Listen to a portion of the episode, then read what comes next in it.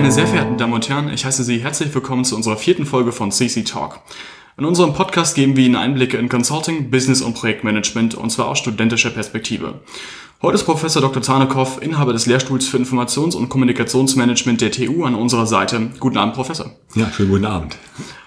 Neben mir sitzt Gabriel Rinaldi und mein Name ist Friedrich Balzer. Wir sind beide mit CCT, dem Company Consulting Team aus Berlin tätig und werden die an diesem Abend zu zweit interviewen.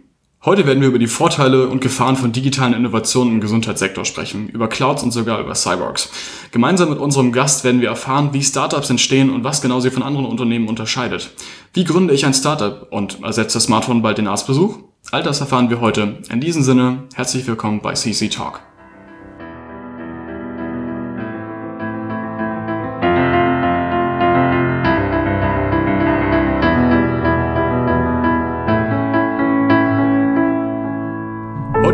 Campus der TU Berlin, genauer gesagt im Hauptgebäude, im neunten Stock im Büro unseres heutigen Gastes. Professor Dr. Sanukow, sagen Sie doch mal ein paar Worte zu Ihnen und Ihrer Person.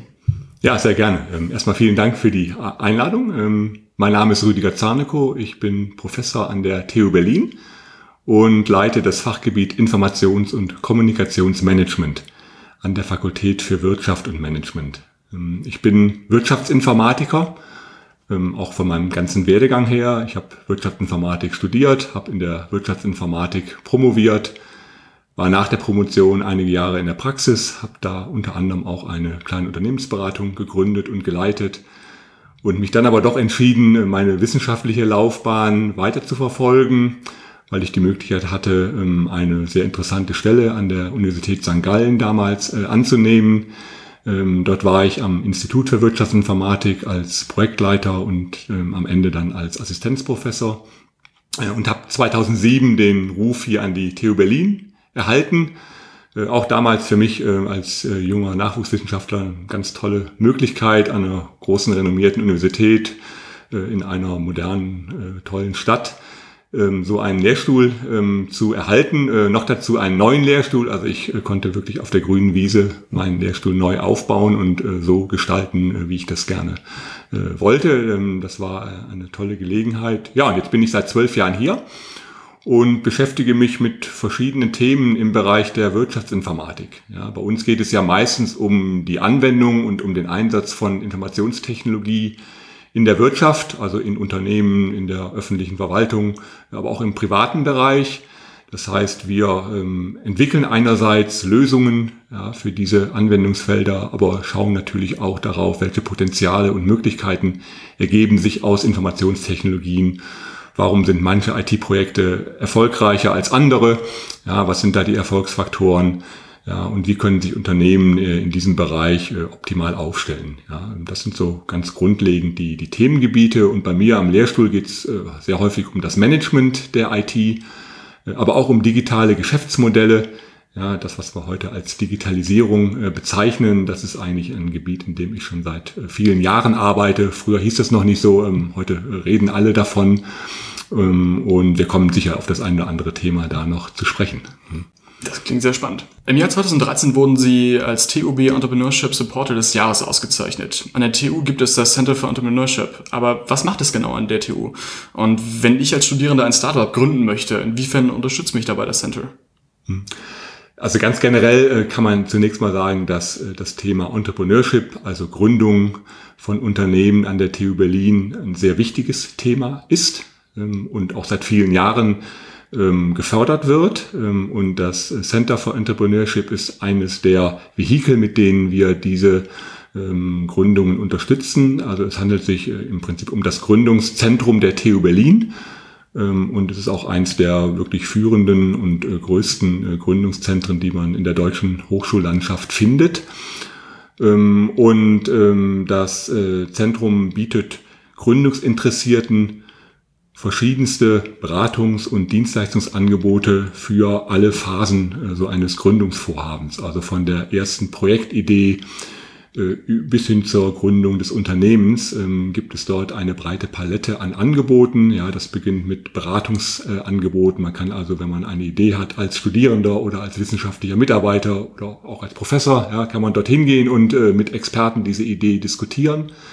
Ja, dann kann man sich natürlich über die verschiedenen ähm, Finanzierungsmöglichkeiten dort informieren. Also es gibt ja diverse Förderprogramme, die gerade in den ersten Monaten und Jahren ähm, heute Startups dabei unterstützen, dann äh, auch in Ruhe ihre Idee ausarbeiten zu können. Ja, da gibt es ähm, sehr viel Expertise im Gründungszentrum, um die Teams dort bei der Beantragung von diesen Fördermitteln zu unterstützen. Wir stellen Räume zur Verfügung, äh, gerade in der nächsten Woche. Eröffnet ein großer neuer Coworking Space hier ähm, am Ernst-Reuter-Platz, wo also auf mehreren hundert Quadratmetern neue äh, Räumlichkeiten entstehen für Gründerteams, ja, ähm, so dass wir dann da auch das Angebot nochmal deutlich ausbauen können. Das heißt, man lernt im Prinzip gegenseitig voneinander. Genau, man lernt gegenseitig voneinander. Ja, das ist ja gerade äh, am Anfang häufig ähm, ein ganz wichtiger Aspekt. Ähm, man ist alleine oder vielleicht zu zweit oder dritt.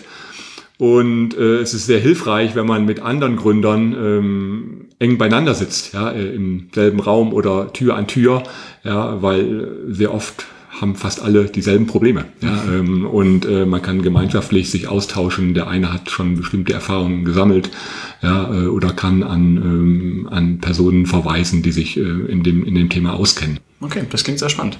Welche Rolle spielt die Stadt Berlin als Umweltfaktor, was Startups anbetrifft? Ja, es ist ja bekannt, dass Berlin äh, die Start-up-Hochburg äh, in Deutschland äh, auf jeden Fall ist und auch in Europa mittlerweile, würde ich mal sagen, zu den Top drei, vier Standorten gehört. Ähm, und für Startups ist das insofern sehr wichtig, weil man als Startup ein großes und auch filigranes Ökosystem benötigt. Ähm, und das bietet Berlin in jedweder Hinsicht. Angefangen von gut ausgebildeten Mitarbeitern über den Kontakt zu ganz vielen anderen Startups äh, bis hin zu den Investoren, die man dann ja auch früher oder später in den allermeisten Fällen benötigt.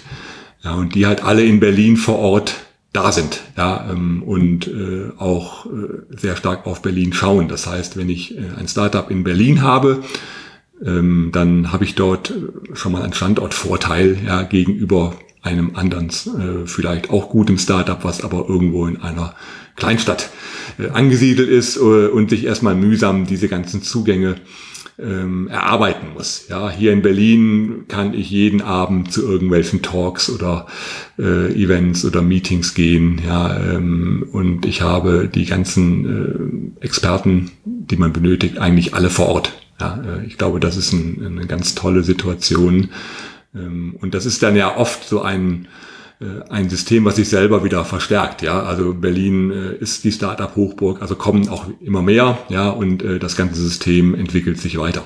Das heißt, Berlin ist für die Gründung eines Startups im Prinzip optimal. Wie sehen jetzt Ihre direkten Erfahrungen mit der Gründung von Startups aus?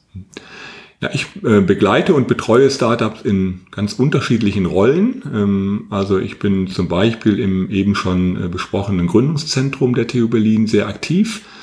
Ähm, die Startups benötigen in der Regel, wenn sie sich für Fördergelder bewerben, brauchen sie auch einen wissenschaftlichen Mentor, der ihr Gründungsvorhaben begleitet. Sprich, da müssen sie einen Professor überzeugen an der TU, dass er sie unterstützt und auch ihr Projekt ähm, sozusagen äh, am, an seinem Fachgebiet abwickelt. Äh, das mache ich äh, sehr gerne. Ja, ich habe also immer zwei bis drei Gründungsteams, die ich als Mentor dann betreue, ja, mit denen ich mich regelmäßig treffe, die zum Teil auch hier bei mir am Fachgebiet äh, einen Raum äh, dann haben und vor Ort sind äh, und die ich dann in ihrem ersten Jahr ähm, begleite, ja, ihnen im Wesentlichen dabei helfe, ihren Geschäftsplan, also ihren Businessplan auszuarbeiten. Ja, ähm, dann habe ich äh, sehr viele Startup-bezogene Themen in meiner Lehre. Ich habe zum Beispiel ein Seminar, das nennt sich E-Business Geschäftsmodelle. Ja, da können Studierende ein Semester lang lernen, äh, wie man einen Businessplan ausarbeitet für eine Idee aus dem E-Commerce in diesem Fall. Das heißt, wir suchen am Anfang des Semesters nach guten Ideen und dann werden die Studierenden in Teams eingeteilt und arbeiten dann ein Semester lang an dem Businessplan und wir zeigen ihnen, wie so ein Businessplan aufgebaut ist, was da alles reingehört, wie man eine Finanzplanung macht, wie man eine Marketing- und Vertriebsplanung macht und so weiter. Und am Ende des Semesters müssen die dann, wie das in der Startup-Welt üblich ist, ein Pitch, also ein Kurzvortrag halten, auch vor einem Gremium mit ähm, einer ganzen Reihe auch externer Vertreter ja, äh, und äh, bekommen dann nochmal Feedback zu ihrer Geschäftsidee. Ja, das ist also ein Beispiel aus der Lehre. Äh, und der dritte ähm, Aspekt, den ich noch nennen kann, ähm, ist dann die Förderung von Ausgründungen aus meinem Lehrstuhl heraus. Ja, auch das ist jetzt schon mehrfach passiert, dass also wissenschaftliche Mitarbeiter nach ihrer Promotion dann äh, entweder in ihrem Promotionsgebiet oder in angrenzenden Bereichen eine Idee für eine Gründung hatten, ja, äh, und die dann auch ähm, vollzogen haben und äh, auch die begleite ich dann noch und zum Teil bin ich sogar selber dann ähm, bei der bei der Gründung mit dabei. Wahnsinn, also einzigartige Möglichkeiten. Man lernt hands-on quasi, wie man ein Startup gründet. Genau, so ist es, ja. Und ähm, das ist für mich spannend, ja. Ähm, also äh, ich habe ja traditionell in der Forschung äh, viele Jahre zum Beispiel äh, auch in meiner Beratungszeit primär mit Großunternehmen zu tun gehabt. Ja, habe sehr viel gelernt darüber, wie Großunternehmen, wie Großorganisationen funktionieren, ja, was sie für Herausforderungen haben, ja, was dort gut geht, was dort nicht so gut geht. Und jetzt quasi von der ganz anderen Seite zu kommen und sich mit ganz kleinen Einheiten zu beschäftigen, ja, ähm, das äh, ist äh, im Prinzip ein ganz spannendes, äh, ja jetzt gar nicht mehr so neues Feld, äh, aber ähm, gerade am Anfang äh, in den ersten Jahren äh, fand ich das äh, sehr äh, faszinierend, auch äh, dort die Unterschiede zu sehen, ja, ähm, und auch die ja, die üblichen äh, Themen, die dort immer genannt werden, also das äh, kleine, äh, schnelle, wendige äh, Boot äh, versus den großen Tanker, ja, das kann man da tatsächlich erleben. Wahnsinn, das klingt sehr spannend, also dass man schön beide Seiten betrachten kann. Genau. Dann kommt dazu direkt, das ist eine wunderbare Überleitung zur letzten Frage zu dem Thema. Würden Sie jetzt einem jungen Absolventen eher empfehlen, äh, sich in einem Startup zu bewerben und nach, einem, nach einem Job in einem Startup zu streben oder eher direkt in ein großes Unternehmen eventuell auch direkt in ein Beratungsunternehmen zu gehen? Ich glaube, da kann man keine generelle Empfehlung geben, weil es auch kein besser oder schlechter gibt, sondern es ist ja eine sehr individuelle Entscheidung. Ja, ähm, ich finde es sehr schön, dass ähm, mittlerweile auch bei den Absolventen äh, das Thema Gründung äh, oder auch äh, Arbeit in kleinen, jungen Unternehmen sehr populär geworden ist. Das war vor 15, 20 Jahren noch anders. Ja, da ging man eher in klassischen Großkonzernen. Ja, heute gibt es doch einen sehr großen Anteil Studierende, die ähm, in die andere Richtung gehen. Und ich glaube, das äh, hat äh, viele tolle Möglichkeiten. Ähm, insbesondere natürlich, wenn man selber eine eigene Geschäftsidee hat, äh, von der man auch überzeugt ist. Ja, dann würde ich heute jedem sagen, er soll das ausprobieren, weil es eben so eine äh, hervorragende Unterstützung gibt ähm, und weil die Stadt Berlin äh, da ein so geeigneter Standpunkt ist und weil ich auch glaube, dass man heute ähm, ohne Probleme ein, zwei, drei Jahre mal so etwas ausprobieren kann. Und selbst wenn es dann nichts wird, ja, äh, kann man ohne Makel äh, im Lebenslauf sozusagen dann äh, immer noch in das äh, reguläre Angestelltenverhältnis einsteigen. Ja, also auch da haben sich die Zeiten, äh, glaube ich, geändert. Auf der anderen Seite ähm, bin ich auch überzeugt davon, dass Unternehmensberatung äh, ein toller Einstiegsjob ist. Ja, äh, also gerade für die Studierenden, mit denen ich viel zu tun habe, also Wirtschaftsingenieure, Wirtschaftsinformatiker, ja, äh, für die bietet sich das an. Ja, man bekommt äh, sehr viel unterschiedliche Einblicke ja, in, in spannende Projekte. Ähm, und es gibt ja dann auch oft einen Übergang zur, zum Startup. Ja, also ähm, nicht umsonst werden ja viele Startups auch von ehemaligen Unternehmensberatern gegründet. Ja, weil der große Vorteil, den Berater natürlich hat, er bekommt in seinen Projekten ja sehr gut mit, was für Probleme existieren. Also wo drückt das Unternehmen der Schuh? Ja, deswegen ist man ja meistens als Berater dort äh, und dann kann man sich überlegen, gibt es dafür nicht eine Lösung und äh, kann ich das vielleicht in einem Unternehmen äh, als, äh, als Produkt äh, realisieren. Ja, also äh, das große Problem, was viele Studierende, wenn sie ein Start-up gründen haben, dass sie eigentlich vielleicht eine Idee haben, aber jetzt gar nicht wissen, braucht das eigentlich irgendjemand? Ist das überhaupt ein Problem, was ich da löse? Ja, ich glaube, da hat ein Berater den großen Vorteil, er hat viele Probleme gesehen, ja, die existieren und äh, kann sich dann überlegen, was kann ich dagegen tun. Ja, und wenn er eine gute Idee hat, kann er ein Start-up gründen. Kommen wir einmal auf das CCT zu sprechen. Sie mhm. sind im wissenschaftlichen Beirat des CCTs. Woraus genau besteht dieser und was ist Ihre Rolle im wissenschaftlichen mhm. Beirat? Also der Beirat des CCT besteht aus einer Gruppe von Professoren, die Interesse an studentischer Unternehmensberatung haben und die ähm, auch die Motivation haben, ähm, das CCT zu unterstützen. Ja, ähm, ich selber, ich hatte ja erwähnt, äh, habe auch einen Beratungshintergrund, ähm, habe selber viele Jahre als Berater gearbeitet und tue das auch immer noch. Ja, insofern finde ich das natürlich sehr gut, wenn äh, schon Studierende äh, während ihres Studiums ähm, die Lust und die Freude daran haben, Beratungsprojekte durchzuführen. Und äh, daher unterstütze ich sehr gerne äh, solche Initiativen. Ähm, die Unterstützung ist unterschiedlich. Ja, ähm, ich glaube, wir können zum einen, ähm, also mit wir meine ich jetzt die Professoren des Beirats, die natürlich auch unterschiedliche Expertise haben, auch aus unterschiedlichen Bereichen kommen.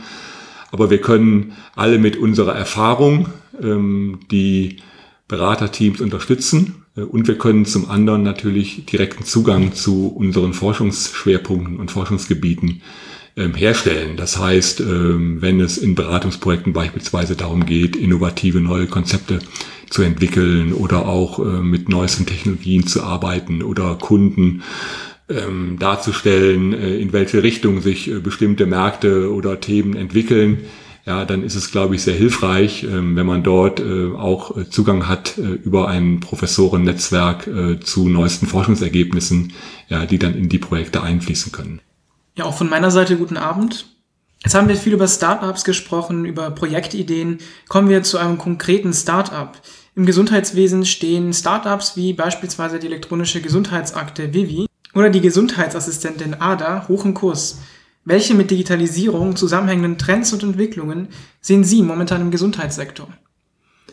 Ja, sehr spannende Frage und auch sehr komplexe Frage. Also ich beschäftige mich jetzt seit sagen fast fünf Jahren mit äh, digitalen Gesundheitsdiensten und äh, Technologien und ähm, das Feld ist natürlich sehr vielschichtig. Ähm, wenn ich mal versuche, das zu strukturieren, glaube ich, gibt es zum einen sehr viele Initiativen und Projekte, die sich damit beschäftigen, Prozesse und Abläufe im Gesundheitswesen zu verbessern. Ja, also Prozesse zwischen Patienten und ihren Ärzten, äh, Prozesse zwischen Ärzten und Krankenversicherungen, Prozesse zwischen Krankenhäusern. Also gibt es ja ganz unterschiedliche Bereiche und typischerweise sind diese Prozesse im Gesundheitswesen äh, zum einen sehr kompliziert, äh, aber oft auch ähm, aus der äh, Tradition heraus nicht besonders effizient ja, und auch nicht sehr stark digitalisiert. Da gibt es noch sehr viel manuelle Arbeitsschritte, es wird viel mit Papier gearbeitet ähm, Insofern sind die Verbesserungspotenziale riesig und da gibt es viele Ansätze. Wir selber hatten zum Beispiel vor drei Jahren ein größeres Forschungsprojekt äh, mit äh, Partnern zusammen, das nannte sich Tresor. Ähm, da ging es darum, eine sichere Infrastruktur in der Cloud zu entwickeln, ähm, auf deren Basis Krankenhäuser Patientendaten untereinander elektronisch austauschen können. Ja, und zwar sicher, gesetzeskonform und rechtssicher. Ja, ähm, äh, und daran haben wir drei Jahre gearbeitet und haben auch gezeigt, dass das äh, technologisch möglich ist. Ja, ähm, damals hapert es noch so an der einen oder anderen Stelle an den rechtlichen Rahmenbedingungen. Ähm, aber ähm, das war ein Projekt, äh, an dem man sehr schön zeigen konnte, wie viel Potenzial das hat. Ja, weil es war damals immer noch so, wenn ein Patient von einem Krankenhaus in ein anderes verlegt wurde, dann äh, war er manchmal drei Tage vor seinen Gesundheitsdaten da, weil die wurden nämlich dann äh, entweder ausgedruckt oder auf eine CD gebrannt und per Post an das neue Krankenhaus geschickt. Ja, äh, und der Patient kam dort erstmal an und man wusste nichts über ihn. Also das war äh, so ein, ein Beispiel äh, für den Bereich Prozesse und da findet man heute ganz viele Themen. Ähm, ein zweites, ähm, mindestens genauso wichtiges Themengebiet ist natürlich die Verbesserung der äh, Medizin. Ja, also kann ich äh, neue, bessere äh, medizinische Verfahren entwickeln, kann ich äh, Krankheiten besser bekämpfen, ähm, Therapien optimieren. Und da haben wir heute ja äh, beispielsweise über Themen wie Big Data äh, und den Einsatz von künstlicher Intelligenz äh, ganz viele spannende Themenfelder, ja, ähm, wo man beginnt, äh, in der Medizin Daten auszuwerten, ja, äh, und Systeme darauf zu trainieren, äh, in bestimmten äh, Situationen auch sehr qualitativ hochwertige Entscheidungen zu treffen. Also denken Sie daran, dass man heute mit Hilfe von neuronalen Netzwerken Röntgenbilder sehr gut analysieren kann, und zwar besser als die allermeisten Ärzte in vielen Fällen. Ja, weil wenn ich so ein System mit Hunderttausenden von Röntgenbildern trainiere, dann hat es natürlich einen riesigen Erfahrungsschatz äh, und kann dann äh, in, in, in der Regel sehr gute Entscheidungen treffen. Oder denken Sie an den Bereich der virtuellen Realität. Auch das ein Feld, mit dem wir uns beschäftigen. Ähm, also Virtual Reality kann auch äh, in verschiedenen Therapiebereichen sehr hilfreich sein. Also etwa in der Psychotherapie kann man Patienten mit Angststörungen äh, heute auch mit äh, oder in der virtuellen Realität ähm, therapieren. Ja, also der klassische Fall, man hat Angst vor Spinnen. Ja, äh, traditionell muss man sich irgendwann äh, dazu aufringen, unter ähm, medizinischer Begleitung irgendwo sich mit echten Spinnen zu konfrontieren. Ja, ähm, oder wenn ich Flugangst habe, dann muss ich ins Flugzeug steigen. Das kann ich heute natürlich auch in der virtuellen Realität machen, denn man hat festgestellt, dass unserem Gehirn das eigentlich egal ist. Ja, also ob die Spinne jetzt echt ist oder eingeblendet, ob man wirklich im Flugzeug sitzt oder nur äh, in einer Simulation. Äh, die Therapieeffekte sind eigentlich dieselben. Ja, ähm, und auch das ist natürlich dann viel einfacher umsetzbar. Ja, also das ist ein, ein zweiter großer Bereich.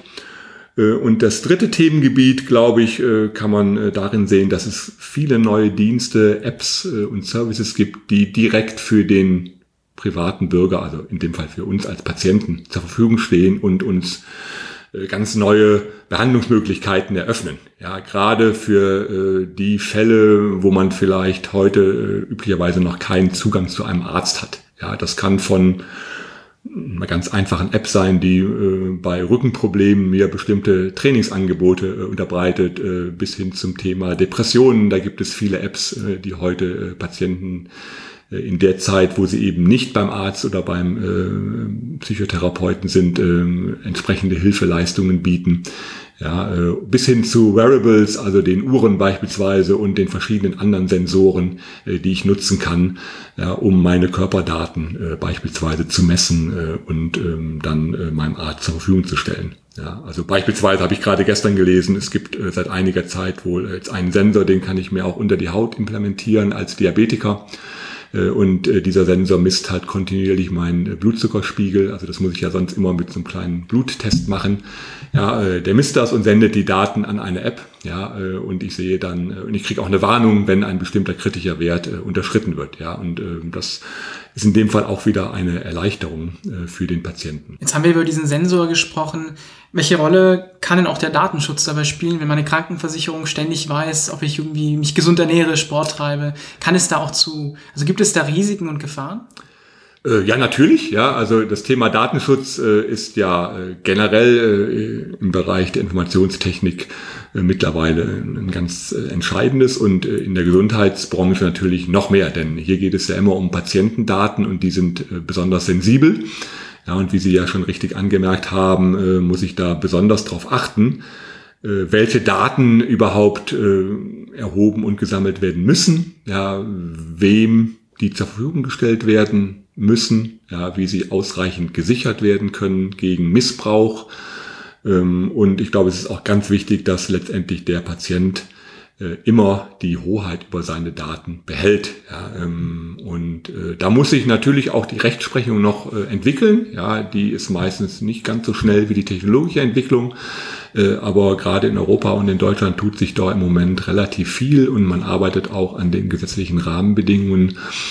Und äh, da steht ja äh, auch gerade bei uns äh, in Deutschland das Thema Datenschutz immer ganz oben. Ja, äh, und ich glaube, im Gesundheitsbereich ist es auch gut so, weil nur äh, so kann ich auch Akzeptanz bei den Bürgern für diese Lösungen schaffen. Ja, wenn der Eindruck besteht, die Daten dort sind nicht sicher, dann werden sich die Dienste auch nicht durchsetzen. Ja, insofern gibt es da letztendlich auch ein natürliches Interesse bei den verschiedenen Anbietern und Entwicklern der Dienste, ja, das äh, sicher und äh, gesetzeskonform zu machen, weil die möchten ja auch, dass äh, ihre Angebote genutzt werden.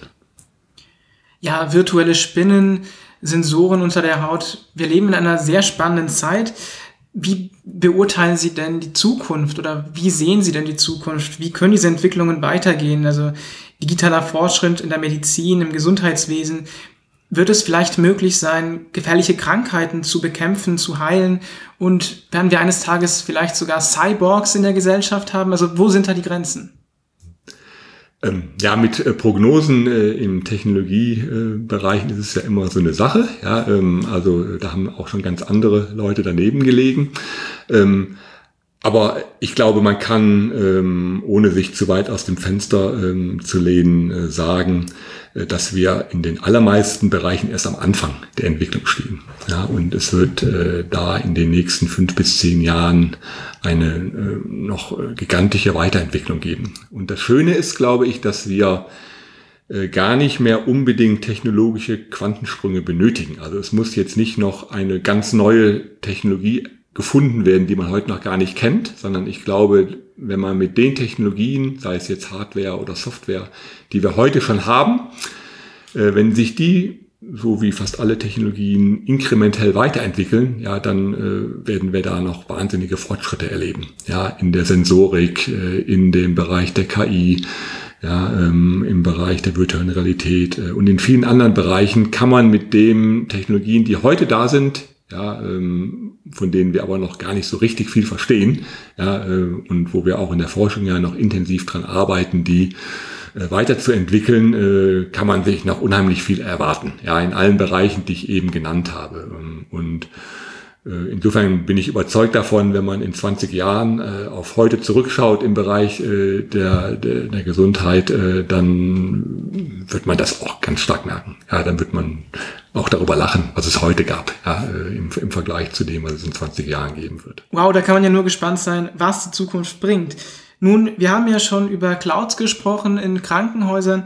Was genau ist denn eine Cloud? Also das ist ja ein Begriff, den man sehr oft hört wie funktionieren Clouds und ich benutze zum Beispiel Google Drive. Also was ist der Unterschied zwischen einer Personal Cloud, wie zum Beispiel Google Drive oder Dropbox und der Cloud eines Unternehmens? Also da sind ja auch massive Unterschiede, was die Daten angeht, die da ausgetauscht werden. Hm. Ja, zunächst mal äh, der Begriff der Cloud oder des Cloud Computing, wie man ja äh, in, in ganzer Länge sagt, äh, bezeichnet ja nichts anderes als die Tatsache, dass ich bestimmte Hardware-Ressourcen oder Software-Ressourcen, Softwaredienste ähm, über das Internet heute typischerweise von einem externen Dienstleister beziehen kann. Das heißt, ich muss die Hardware, also den Server oder auch die Software, den Online-Speicher oder äh, die Anwendung äh, nicht mehr selber installieren auf einem eigenen Gerät, sondern ähm, ich kann äh, die Dienste und Services von anderen dritten Anbietern nutzen, äh, in der Regel äh, gegen eine monatliche Gebühr. Ja, ähm, und das ist natürlich jetzt aus Sicht des IT-Managements damals vor sieben oder jetzt schon fast zehn Jahren, würde ich mal sagen, als diese Konzepte aufkamen, war das wirklich eine kleine Revolution, gerade für Unternehmen, ja, die natürlich immer ihr, ihre gesamte IT-Infrastruktur selber äh, im eigenen Haus betrieben haben äh, und jetzt diese neuen Möglichkeiten äh, aufkamen aufgrund der sehr leistungsfähigen Netzwerke ähm, halt äh, nach und nach äh, IT-Dienste auch ähm, über das Internet äh, von außen zu beziehen. Gut, dann bedanke ich mich für das Interview. Vielen Dank für dieses spannende Interview und für die, für die vielen spannenden Informationen. Ja, sehr gerne. Es hat mich gefreut, mit Ihnen zu sprechen und ich wünsche Ihnen und Ihrem Verein viel Erfolg für die Zukunft und viele spannende Beratungsprojekte, vielleicht auch mal im Gesundheitsbereich. Vielen Dank. Danke sehr. Zum Abschluss möchte ich hier auf unseren Blog verweisen. Er beschäftigt sich mit der GÖ-Idee, aktuellen wirtschaftspolitischen Nachrichten und interessanten Projekten aus der Welt der studentischen Unternehmensberatung. Er ist auf unserer Webseite verlinkt. Bei Interesse an Zusammenarbeit, sei es als Unternehmen oder als Studierende, könnt ihr uns gerne über unsere Webseite unter cct-ev.de kontaktieren. Wenn ihr noch Kommentare oder Anregungen zum Blog oder zum Podcast habt, schreibt uns doch gerne unter dem Hashtag CCTalk bei Twitter. Dann kann ich nur noch sagen, vielen Dank fürs Zuhören und bis zum nächsten Mal bei CC Talk.